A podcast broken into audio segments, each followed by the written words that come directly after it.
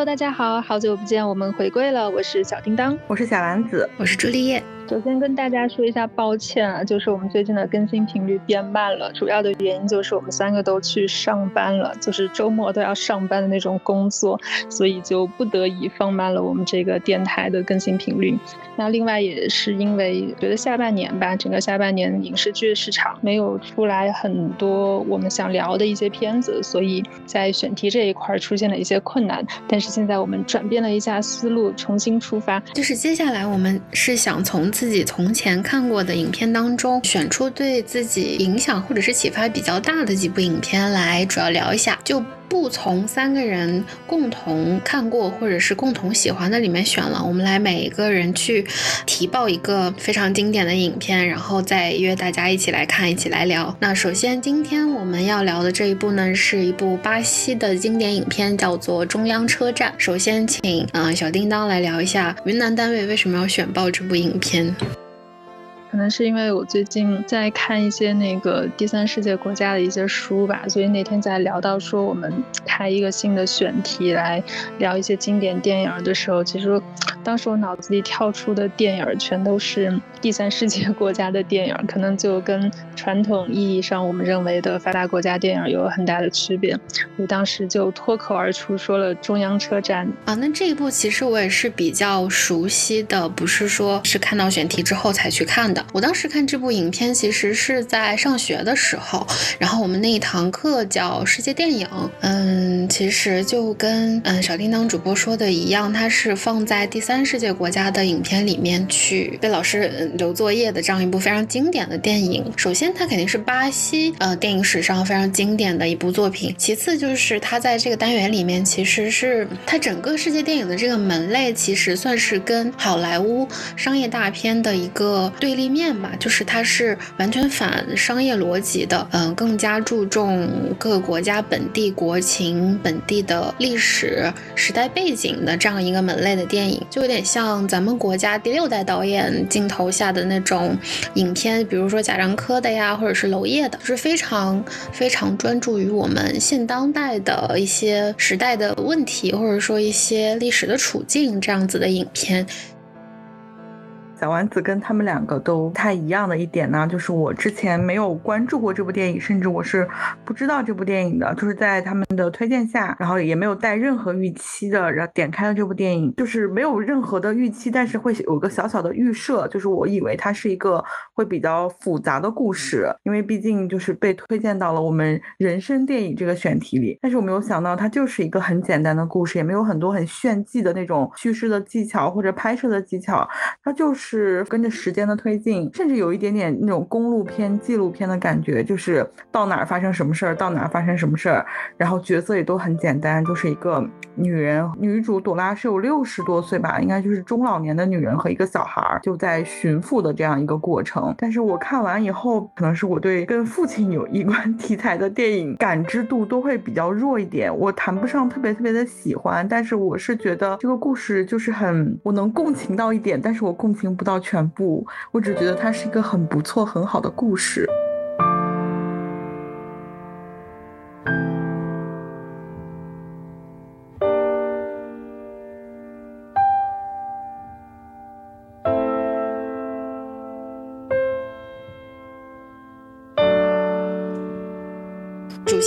其实是很简单的，就首先女主朵拉，她是一个退休教师啊，在里约热内卢的中央车站带别人写信，就是一种代写摊子。因为其实巴西有很大量的流动的打工者、流动的民工，他们是没有写字能力的嘛，所以朵拉是一个在这儿收钱带人写信的角色。然后她在一天就偶遇了一个女的，带着儿子过来来找父亲嘛，就是相当于小男孩希望给父亲写信，但是很快这个母亲就相当于他写完信之后，这个母亲。带着小孩往外走，就遭遇了车祸，然后这个小孩就被落下了。这个主角朵拉呢，其实就是有反复的看到这个小男孩，其实在周围徘徊。最后，嗯，于心不忍也好，或者说是因缘际会也好，就带着这个小孩踏上了去找他父亲的一个路程。然后整个路程上，他也有想过，比如说把小孩卖掉呀，不想负这个责任呀，一直到最后他们走到了终点。其实是一个非常公路的公路片的一个故事。朵拉的话。嗯，我很喜欢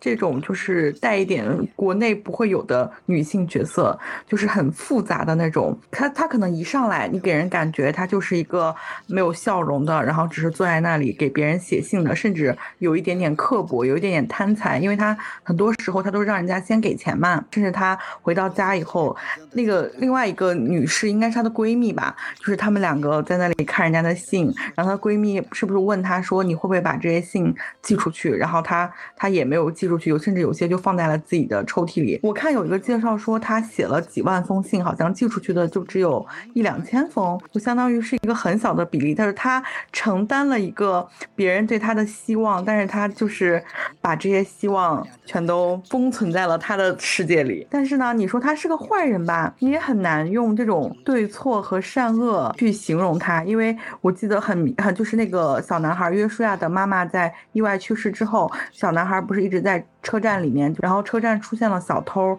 那种车站的警察抓到小偷，并没有是在我们的意识中把小偷带走，而是当场把那个小偷击毙了。就那一个情节是有触动到朵拉，没有演出来他在害怕什么，但是你能感受到他可能害怕，就是这个小孩会遭遇什么不测，也可能是出于给他安了一个背景，他是一个老师嘛，可能当老师的人天生就是对这种调皮的小男孩会更严厉、更严格一点。然后他去把这个小男孩带回家，很简单的几个情节，就是把一个。他过去有过的背景和他现在性格中的那种复杂性给演出来了。电影其实是非常标准的一个公路片，因为就是电影真正开始是从朵拉带着小男孩去北部找他的父亲开始，然后两人踏上这段旅途，开始了各自的一段找寻的这样的一个过程。那约书亚这个小男孩就目标非常明确，他就是要去找他的父亲，就他理想中的父亲，那个会做木匠活、会盖房子、修房子，对，人非常好、非常正直善良的一个父亲。然后朵拉，我觉得他在踏上这段旅途的时候，他应该是没有任何预期的，他他并不知道自己要去找什么，只可能是借助着人性当中的一点善良的微光，说去帮助一下这个可怜无助的小男孩去。助他一程，但其实朵拉在这个过程中，我觉得她在这一路的这个找寻的过程，就精神上的收获的东西，要比约书亚要丰富很多，因为她不仅找回了就是人性中的善。找回了自己和父亲这段关系的和解，甚至是我们往大了说，他对巴西整个国家的一个对国家的未来那种积极向上的感觉，他都有在一步一步的去去走去靠近。我觉得这个是这一段旅途当中，朵拉要比约书亚收获的更多的地方。因为这部电影是一九九八年上映的嘛，觉得像看这种世界电影，或者是我们说在地电影，其实是应该结合着当时那个国家的一些。大的事件来看的，八九十年代那个时候的巴西，就是正好处于一个国家在改革的阶段，然后有很多这个这个刺激经济的政策出来嘛，然后所以大量的这个乡村的人口都往里约这种大城市去聚集，所以为什么就是中央车站有那么多人去找朵拉写信？因为那个时候的巴西，它的这个识字率太低，或者说文盲率太高，就是虽然说它是里约这样的。大城市。但其实大家文化程度普遍都很低，才会出现了说整个国家有这么混乱、这么呃扭曲，或者是这么地区不平等、不平衡的情况发生，所以才会出现了像中央车站这样的故事。我觉得那个时候啊，就就不管是巴西，放在任何一个国家都是这样，就是当你的社会处于一个剧烈的变革之中，对，就是也处于一个动荡期，处于一个高速发展期，然后城乡发展不平衡，然后人们的心理是容易出现。这个空白地带，或者是说流离失所的这种感觉，就大家可能精神上是找不到寄托，或者是找不到一个安放的住所这样的。所以，为什么大家来来往往，其实就一直是在找寻。然后，我我是想接着这个识字率来说，就其实因为经过一定的殖民历史嘛，所以巴西它其实嗯是有一定的基督教的这样的一个基础的。但同时，其实这一代的导演或者说就是本片的导演，他们其实并不是对宗教是非常信仰或者是非常依靠的，反而是就是因为我们提到的这个识字率的问题，就民众可能他们本身最先习得的是从。一些宗教传说或者是一些宗教信仰里面听来的词汇，所以并不是因为他们特别狂热的信任宗教才起了像就是片中的这个，比如说他父亲叫耶稣，然后这个小男孩叫约书亚这样子的名字，反而是因为我们刚才说到的这个人口流动性很大，然后他他们的识字率很低，所以他们其实就是朴素的选择了认知范围内的最常见的这样一个名字，然后同时放在影片里其实就比较有双重的含义吧，因为本身嗯耶稣和约书亚其实在希伯来语里面是一个词，就它只是后来经过不同语言翻译之后的翻成了两个名字，但其实在原来它原来的语言里面其实发音是一样的，是一个词，所以其实小男孩和小男孩踏上寻父之旅，其实这两个名字如果重合起来来的话，这一个小男孩其实就代指了，嗯，同时。当时的这个一个很迷茫的一国家的一个缩影吧，同时又是他将要寻找的那样一个希望或者是寄托。就它是一个比较，呃，我觉得这个就是名字用的是很妙的吧。导演其实是把整个国家在动荡时期的一种寻找或者说是一种寻根的这样一个情节吧，浓缩在了一个角色身上。其实很有之前聊姜文时候说的那个民族寓言的味道，就是他其实相当于把嗯国家的一些经历或者是一些处。境浓缩在了角色的身上，就比如说这个小男孩，他其实朵拉一开始有说要把他送到这个一些欧美的发达国家去领养，嗯，送完了之后收完了钱，突然又回来说，嗯，就是听说就是他们不是正经的收养，有可能就是把他肢解了。把器官卖掉了，然后他又于心不忍，又把小男孩找回来。其实从情节来讲，它是一个也是有意思的情节。但是如果你细想的话，如果把这个小男孩看作是当时，嗯，国家的下一代也好，或者说是一些，呃，整个国家或者社会的分岔路口处境也好，我觉得都是很有意思的这样的一个处理。我我必须要说一个小插曲，就是在我第一次看这部电影的时候，我是应该是。啊，反正疫情之前我也忘了是哪年了，在那个央六六公主那儿看的。然后当时第一次就是安娜，就就约书亚的妈妈带着她去找朵拉写信的时候，就第一次说写给耶稣嘛。然后当时我就我第一次看的时候，我以为他是真的写给耶稣的信，就我以为安娜是一个单亲妈妈，然后她就。对这个约书亚这个小孩说：“你的父亲是耶稣，因为在天主教国家，所有人都是耶稣的孩子嘛，都是他的圣子，都是他的后代。就是我以为耶稣是作为一个这个主的形象，是安娜这个母亲用来安慰这个孩子的一个角色。”所以是在小孩还不懂事的时候说，那我就带你去写一封信给耶稣爸爸吧。但后来才发现说啊，原来他爸真的叫耶稣。对，就是有些很小的东西，其实是我们就是不是巴西人或者不了解巴西历史或者是当下的这个社会发展的人，其实是很难 get 到的一些细节或者说一些情节。就像我们开头说的嘛，因为它是嗯完全针对巴西本身的文化环境也好。好，这个。嗯，政治历史的这个背景也好的，其实是非常对巴西国民来讲肯定是更深刻的，不需要像好莱坞的那种商业片。就是商业片其实相当于，首先它有固定的套路，其次它是希望兼顾最大范围内的受众，因为它寻求的是商业价值嘛。所以最大范围内的受众势必是要把自己的一些文化语境也好，或者说是一些其他历史文化背景也好，都要试图把这种文化隔阂降低的。但是相反，我觉得世界电影它就是。是，我不兼顾这些东西，我一定要把我本地、本国、当代，嗯，最我最想要寻求的东西拍出来。我觉得这个就是在类型上是最大的一个区别吧。对，这可能就是我不喜欢好莱坞的原因吧，因为没有任何需要你去深入挖掘的东西，就更喜欢看一些地域性的电影，因为通过一部电影，可能感受会被扩充很多。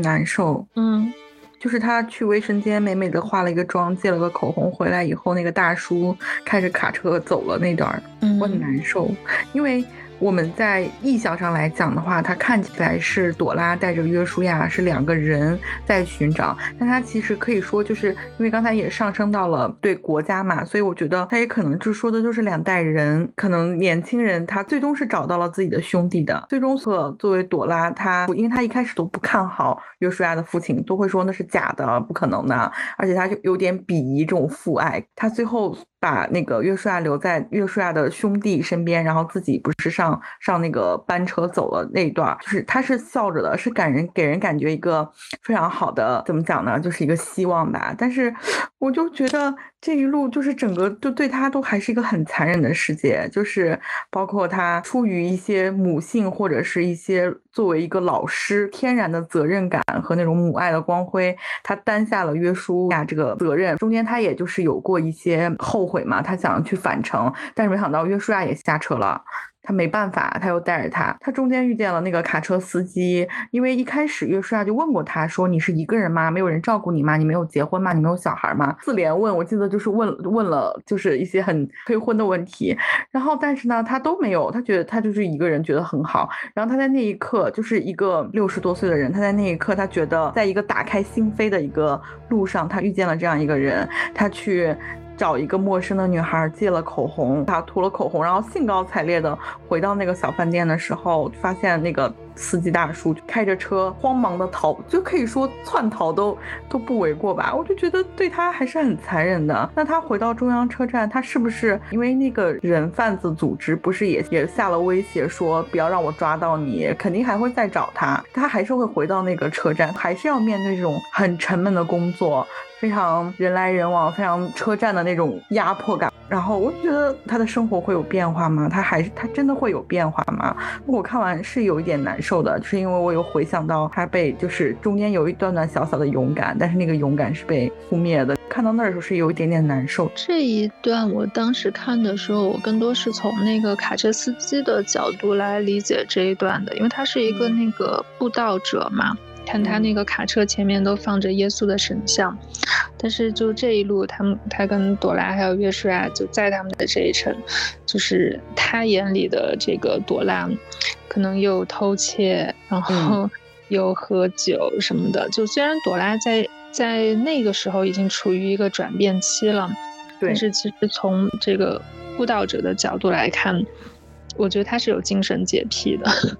我知道，我理解，我也不能说这面变好了就要求对方认可他。我就是单纯的，就是从朵拉的角度，会觉得生活对他依旧还是很残忍。他呃回去以后可能还是有很多麻烦，他还借了钱，借了她闺蜜的钱，然后他回去还是一成不变的工作。我觉得仅仅靠一些一时之间的心灵治愈不会好的，除非就是真的就是一个希望，就是说这个这个国家这个。这里的人都会变好的那种状态，我觉得这个多少是跟一种很反好莱坞的叙事结构多少是有点关系的，就是说，可能就是跟好莱坞商业片的比较完整、比较闭合的结构是不一样的吧？就相当于这个人物，他其实他的前史也没有铺得很开，他的结尾也不算是一个非常封闭的、非常完整的。Happy Ever After 之类的那种结局吧，是一个非常反好莱坞式的，没有什么太大的头，没有什么太大的尾，没有一个完整的闭合的结局，像切片一样的吧。就是首先它是个公路片，其次它是很深入整个巴西的这个时代背景的这样一个像切片一样的一个故事，根本没有很明显的头和尾，就是人生当中的几天。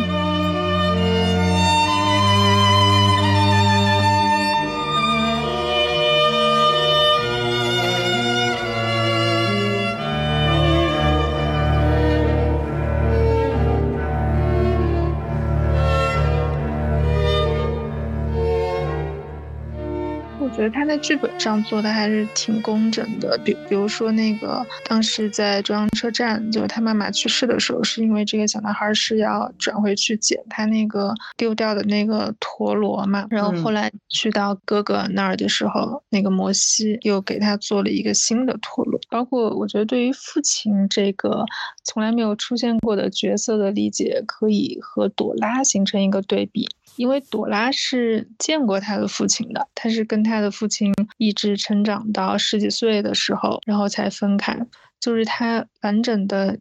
体验过，就是父亲是什么样的一个角色，所以他对父亲没有什么好的印象。嗯。就是包括他在评价他写的那些信的时候，他对男性这个群体的印象都不怎么好，就是主观的会认为他们肯定是喝酒、打人，反正都是一些很负面的一些评价。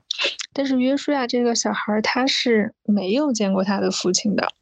就他对父亲的印象都来自于他妈妈安娜的讲述，会做木工，是个很好的人，然后在远方用用这些他仅有的这些零碎的信息，但是父亲在他的印象中是一个很完整、很理想化的一个形象。包括他们在去到那个省的时候，嗯，他问朵拉说：“我现在就要去找我爸爸了吗？”然后朵拉说：“是的。”他就很着急的，就是想去换新的衣服，想去梳头，想想以一个好的形象出现在他父亲面前。我觉得从浅表的层面来说，这是两代人经历过父亲和没有经历过父亲的，就就是对父亲这个形象的不同的想象跟理解。那如果你往大的层面来说，就是两代人对于国家这个形象的理解。因为朵拉那个时候退休教师了，她也经历过这个国家好的不好的事情，但是约书亚他还是一个小孩儿。就是你看他在这一路上，他心里装的全是找父亲的这件事情，他没有其他的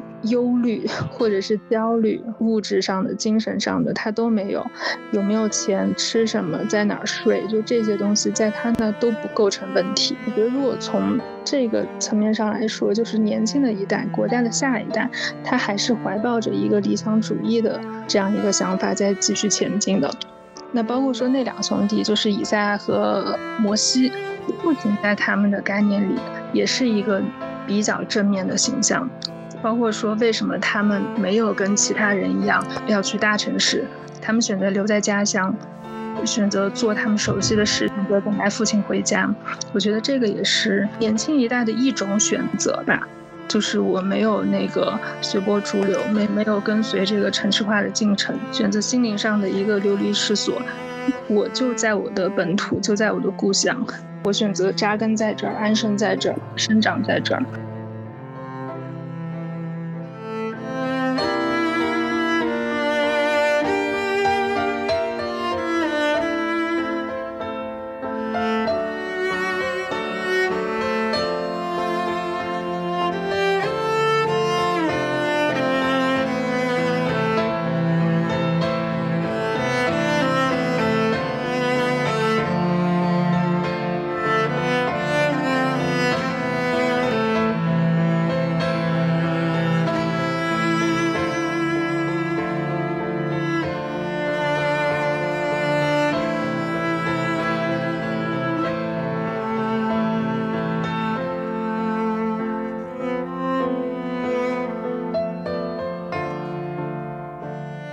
喜欢有一个镜头，就是最后的最后结局那一块儿，那个朵拉就趁着三兄弟睡着的时候，从他们家就迎着晨曦走之前，他在他们家就把安娜在他那写的两封他没有寄出去的信，然后放到了他们家那个桌子上，就就是那个墙上不是挂着安娜跟约书亚爸爸的一个画像嘛，然后下面是几封信。就本来那儿放的是他爸爸写回家的那封信，呃，写给安娜的信，但是寄回家了。朵拉又把她自己那儿安娜写的两封信又并排放到了一起，有一个回归团圆的意思，有始有终。比较喜欢那个镜头，然后包括他就是迎着晨曦一路往前走的时候，觉得那个时候就那个镜头也很美，他的精神状态也跟他出发的时候完全不一样的。我还有一个感觉，就是他的这种跟时代或者是跟民族的这种绑定，嗯，怎么说呢？就他全篇在找父亲嘛，会让我想起邪不压正。就是邪不压正是全篇都是爹，但是你不知道哪个爹是真的爹，好爹。这个里面就相当于是他不知道。跌在哪儿，就会有一种就是身处时代的那种迷茫里面的人，我觉得是能够共情到的一种感受吧。就是他其实并不是微观上的一种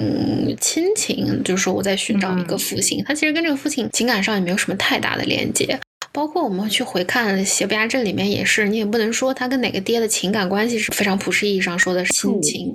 对他反而是。精神上的支柱吧，就是寻找那样一个，嗯，能追随的人也好，或者说那样一个终点也好，其实体现的并不是那个终点，而是说整个路途上的一种迷茫吧。全世界在写这种就是寻父这种感觉的时候，他们的父亲都相对而言是去缺失的一个普遍现状，但是呢，他们又会觉得找父父亲这件事情是一件非常重要的事情，哪怕他们跟这个父亲的情感连接上其实是可能仅仅只有血血脉的一个连接。的，哎，我就觉得确实好像父亲的这个身份在电影和影视里面的一个代表和一个暗喻，可能就会把它放在一个很宏大，然后很支柱性的一个东西。这些影片或者说这一类的故事，其实并没有从亲情的角度在写父亲和父爱，它是，嗯。社会性的是民族上的一种象征，精神上的一种东西，反倒不是我们说的具象的父亲了。后面他不是又在那个集市上开始写信了嘛？嗯，然后就那一块儿，我觉得跟前面他在中央车站写信也形成了一个对 callback，对。他在中央车站的时候，就是来找他写信的人写的都是一些比较消极或者负面的事情，什么谁偷了我的钱，什么谁骗了我的感情，这这样的事情。我们在旅馆里，就是在那个那个宗教活动的那个地方，大家来找他写信，写的都是一些比较快乐的事情，什么我是这个世界上最幸福的男人，什么什么这样之类的。嗯，是，是一个。就就跟在里约的那种迷茫、消极的感觉相比，就这边的人他更阳光、更幸福、更开朗。可能也是因为没有那么大的压力，我觉得就是跟现在。你就是映射到现在，其实它也是很合理的。就是我们这些北上广深的人，日程上的压力跟你回到小城的那种幸福感的那个、那个、那个阈值是不一样的。一方面，我当时只是注意到，就是朵拉的整个情绪变了，就是没有那么。刻薄，没有那么嫌弃的在写信了。但是我就忘忽略了一点，就是这些来要找他写信的人也不一样了。极速现代化和你回到乡村，他其实确实就是精神上在寻求一种嗯安定也好，或者说是寻根也好吧。我们开篇其实那个镜头，我觉得拍的很有。史诗感，就是那个音乐起来的时候，我会觉得它这是一个飞速旋转的一个时代。然后那些人的面孔出现的时候，会很，你会有一种众生的感觉吧？就是不是说有什么圣光出现那种众生，反而是那种嗯劳碌的众生的那个感觉在。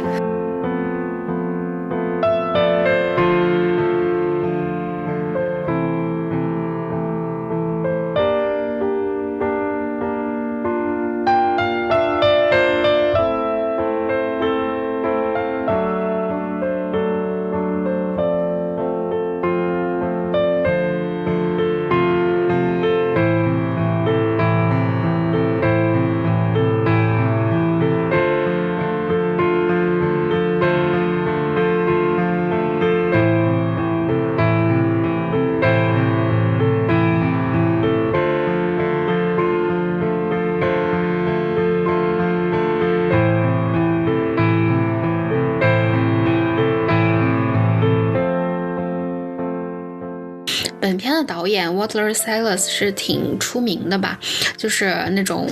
很多豆瓣八分的作品，然后他也是参与了像《上帝之城》啊那种很出名的。这个第三世界电影的一个导演制片他都做，然后同时 很有意思的就是他拍了一个纪录片叫《汾阳小子贾樟柯》，就是他是一个非常喜爱贾樟柯的人。他和贾樟柯的作品，其实在我们教科书里面也是同一个单元的，就是呃世界电影。就他们其实都是非常非常针对自己国家非常有民族性和时代性的这种导演。或许就是我们如果很难了解这样一个巴西的导演，或者说这样一种。呃，非常巴西本土的这样一个故事的时候，我们去对标贾樟柯是一个帮助我们理解这个影片的一个方法吧。就好像贾樟柯他拍的，不管是《三峡好人》呀，或者是《天注定》啊，就他其实也是把镜头对准了我们时代当中比较尖锐的问题的。你就比如说你急速的现代化，就就像他自己说的，就是呃，你不能光说我们在现代化的过程当中，大城市非常的光鲜亮丽，发展的非常好，我们就忘记了被时代撞翻。犯在地的人吧。这其实包括娄烨可能记录的更激烈一些，但是都是针对我们近现代呃社会当中非常需要被记录的很有很现代性的一些问题。它是理解时代的一个嗯试图理解时代、试图记录时代的作品，肯定比商业片值得敬佩。我我是就是这种电影的观感会让你对整个时代有一个不一样的理解吧？我觉得是更更高尚的一种文艺作品。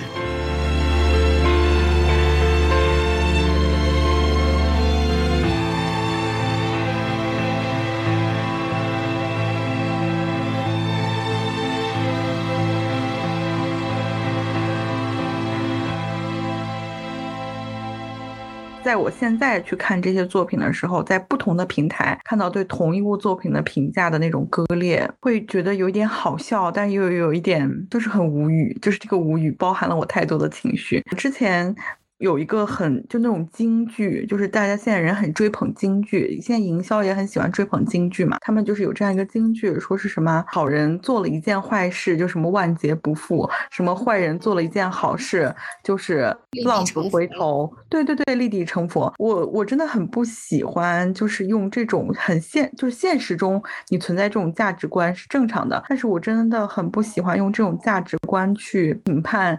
文艺作品里面的东西很好笑的一点，我看到一些评价，就是说朵拉这个角色，他们忽略了朵拉在这一路上的改变，以及朵拉给约书亚带来了什么，以及他们两个人在公路上，就是又是班车又是卡车又是行走或者怎么样，背后带来的一些。这个电影三观不正，这个人撕了那么多信，这个人那么多信都没有给人家寄出去，现在他送一个小孩就是好人啦。最好笑的点是我前几天看一个电影，那个电影里面的主角。比如说哦，我过几天要去印度玩，但是弹幕里面飘的是什么？别去印度了，疫情很严重。但这个电影是零九年的哦。顺便可以说一下，就是这部电影它是跟着剧本顺拍的，就是它没有跳拍，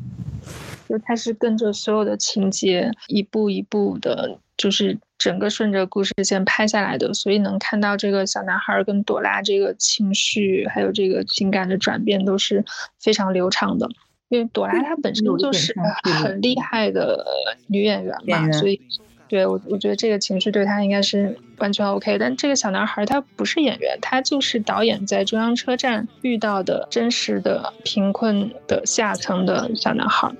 擦鞋的，对对对，小鞋匠。然后包括这个男孩，就是拍了中央车站之后，就他的命运也被改变了。就他之后也一直在做跟电影相关的事情，就完全脱离了贫民窟的生活。能感觉生活中的小男孩就是约书亚本人，非常的细致敏感，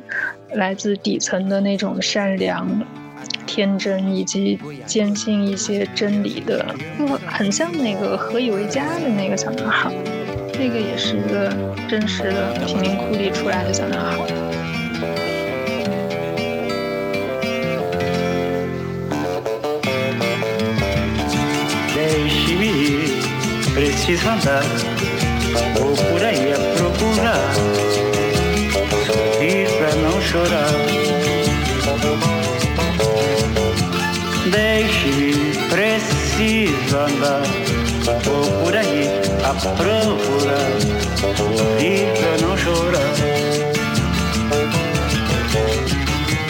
Quero assistir ao sol nascer Ver as águas dos rios correr